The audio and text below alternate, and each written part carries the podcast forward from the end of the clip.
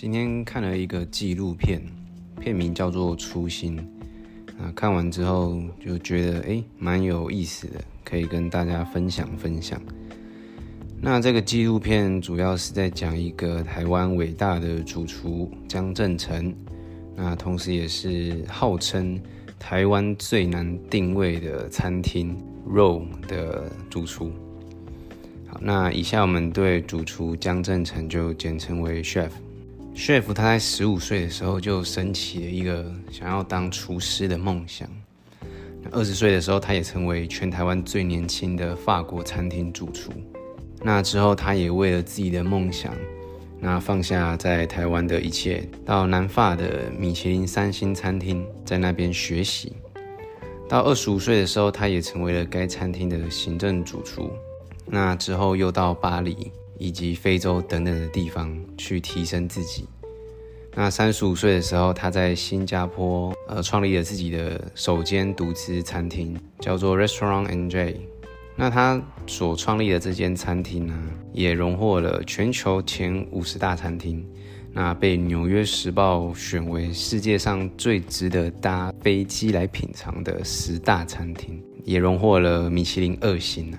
我们可以发现。他的人生就是在追求一次次高峰之后，那又把自己重新归零，去创造更多的价值。在影片当中，我们可以了解 chef 的一些个性。那尤其是，呃，影片一开始，那他在剪头发的时候，他就是理都是理光头。他说，就是不要去太在意生活上的一些细节，把所有的注意力用在你有兴趣的地方，就是放在真正有意义的事情上面。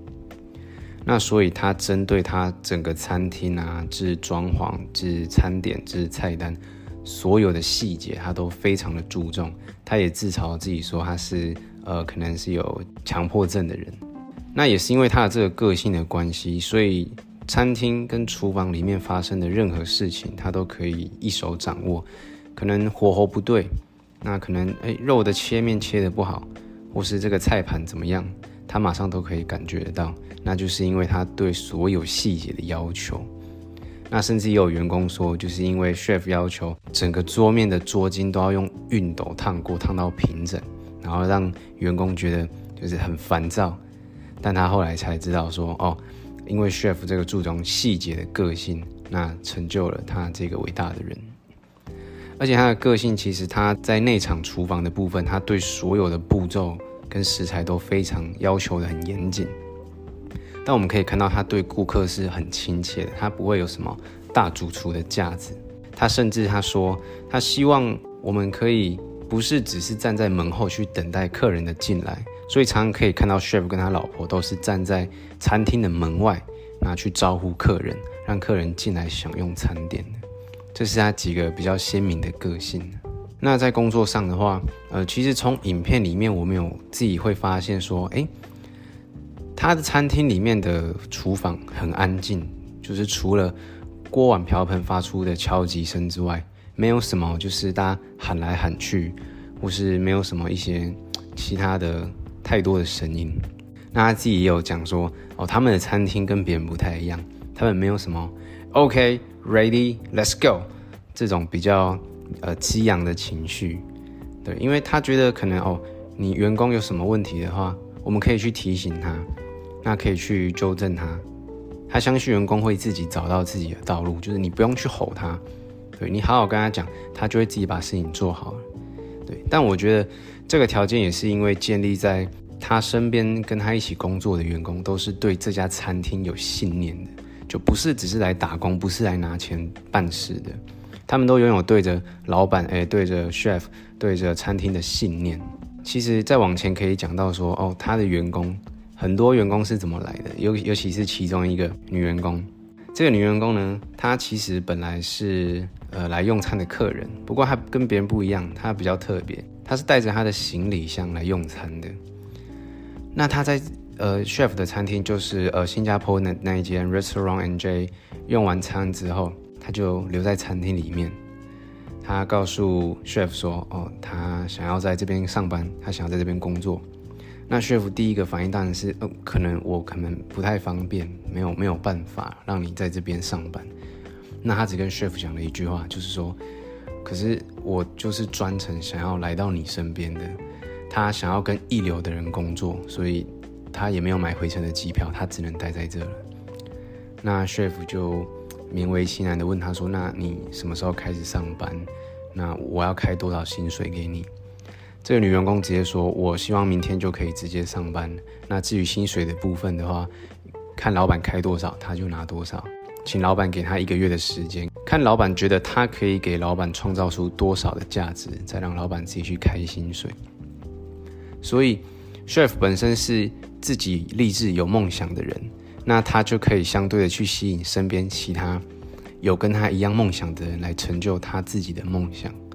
梦想大的人就会影响你身边其他梦想小的人一起来成就你的梦想。所以，他身边的员工都是被他吸引来的。他甚至说：“哦，那后面也有很多的员工想要来他这边上班，也都是用一样的方式。”那当然，他对员工的包容度也很高。就是曾经有一个员工，他的甜点主厨，那有一次有一次发生了一个意外，那手脚都受伤，不能动弹。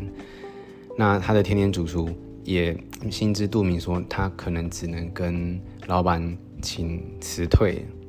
可是他一直没有这个勇气去开口。但真的当他想好之后，他去跟老板提出这件事的话，老板反而问他说。你手脚不能动，但你大脑还能运转吧？你只要大脑还能运转，你就可以继续帮我设计甜点。就是他没有放弃任何一个员工。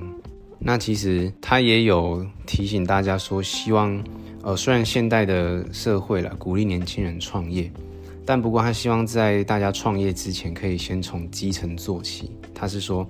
因为如果你从基层做起的话，你在基层的时候，没有人会注意你。当没有人注意你的时候，你才可以去掌握细节。那也因为这样的关系啊，所以他的身边的员工都是被他吸引而来的，所以自然而然对这间餐厅、对这个厨房、对 chef 本身都是有一个信仰的。那也在当他呃宣布呃即将关闭新加坡这间 Restaurant Enjoy 的餐厅的时候，他的员工听到这个消息的第一个反应都是非常沮丧，而且非常气愤的，因为。他们不是因为说哦失去了工作没有经济来源而觉得沮丧，他们是因为觉得他们失去了梦想。他们来这里就是为了要成就 chef 的梦想，成就自己的梦想。但今天 chef 说他要回台湾了，这间店要关起来了，那所有人哦都哭得稀里哗啦的。对，但 chef 当然有他自己的想法，大家也尊重他的意见。所以这时候就是要讲到这个转折。为什么呃，chef 他在经营这一间 restaurant enjoy，然后拿到世界前五十餐厅，那他同时也拿到了米其林二星，要往三星的目标发展的时候，他却突然踩刹车，那说他想要回台湾，所有人都很不理解。但是在纪录片当中，他有呃跟他的员工说，当你一个人在回忆的时候，你才可以感受到你自己经历过什么，你曾经得到过什么。所以他觉得那是他想做的事，他要回到这个初心，因为他在这个事业上面奋斗了三十年的当中，他错过了很多的东西，他想要去重新体验这些东西回来。所以当很多人问他说：“哎，就是大家会觉得很遗憾啊，因为他已经拿到米其林二星了，那他在往三星的路上还没拿到三星之前，他就结束了这一间餐厅的事业。”那大家都觉得呃很纳闷不解，也觉得很可惜。可是以他自身来说，他明确知道自己想要做的事情是什么。他并不觉得他需要拿到这个三星来向别人证明说他会烹饪。他不需要去跟别人证明他是一个厨师，他有这个能力。而且他说，身为完美主义者的他，发现他生命当中所缺少那一趴的不完美，就存在在他的灵魂之中。那他的灵魂有两个灵魂嘛，一个是艺术家的灵魂，一个是厨师的灵魂。所以以他艺术家的灵魂来说，他自己说归零这件事情是他从小的习惯。就像我们前面最前面讲到的，他在台湾发展完之后，又去南法，那又到了巴黎，又到非洲，再到新加坡，最后回到台湾，他一直在做自己的归零的这个动作。他可以很坦然的接受作品有开始跟结束，那把作品停留在最好的阶段。他告诉我们说，不要太去眷恋手上拥有的东西，当你很眷恋的时候，才是最可惜的时候。他说，就算明天开始他不当厨师，他也不会害怕，因为当他对此抓住不放的时候，他就永远不会进步。所以其实我们也可以把它想成是他是见好就收，但见好就收也不是一件容易的事情，因为那需要足够的意志力跟勇气。所以其实我们看菜单就可以知道，嗯，其实他的菜单就是 chef 对把创作归零的影射，因为一般。餐厅是说，呃，好的菜单我继续留着，那热销嘛，大家继续卖。不过对 chef 来说，当他觉得这道菜已经完美的时候，他就会把它下架，就不会再出现在菜单上面了。因为他要把那些还有进步空间的那些餐点留在菜单上面，不断的去调整，去达到一个完美的状态。所以当他在呃厨房里面跟他的员工宣告说，哦，他即将要歇业的时候。他环顾整个餐厅里面的每一景每一物，那所有员工的神情跟每一道菜色，他心头里面涌上的是前所未有的满足，因为他看着每一个角落，他觉得他并没有觉得哪一个东西必须要再调整，他并没有觉得哪个东西可以再做得更好了，这已经是这间餐厅最完美的状态了。所以以他艺术家的灵魂来说，这个作品他已经完成了，所以他准备要去寻找下一个目标。所以他决定要回到台湾来创造另外一个巅峰。那以他是厨师的灵魂来说，他回到台湾也有一个目的，就是他想要去发展台湾的餐饮业的价值。对，那这个就讲到餐饮业的话，呃，就不再赘述了。大家可以自己去看他很多的作品书籍，还有其实在《远见》杂志里面有很多关于他的访谈，都可以去了解一下。那所以他回来台湾之后，就开了一间肉。全台湾最难定位的餐厅，他在呃把肉这间餐厅经营起来之后呢，也有一篇美食评论里面说到哈，其实现在对肉来说，Chef 他是一个精神的象征，而不是厨师。不过这这这句话的评论，就是可能我们不会觉得这到底是褒还是贬。不过以 Chef 他自己的访谈来说，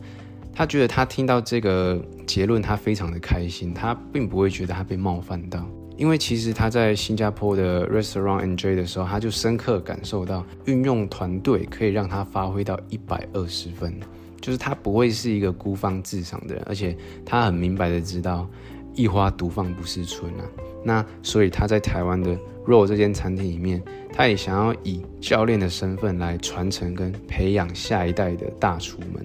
那最后他也很心存感激的感谢他生命当中的三位导师嘛。他说：“第一位导师是台湾，教会了他谦卑行事；第二位导师是法国，教会了他鉴赏力跟创造力；第三个老师是新加坡，这是一个让世界看到他的地方。所以他说，新加坡是他的家，台湾也是他的家。不管在哪里，他会确保他可以让亚洲感到骄傲。所以，其实我们从他的人生的。”呃，心路历程来说，其实可以看到他在自己的事业达到登峰造极之后，他创造了他自己的一个信仰之后，他舍弃了一切，重新开始，他回归到台湾。那他即将要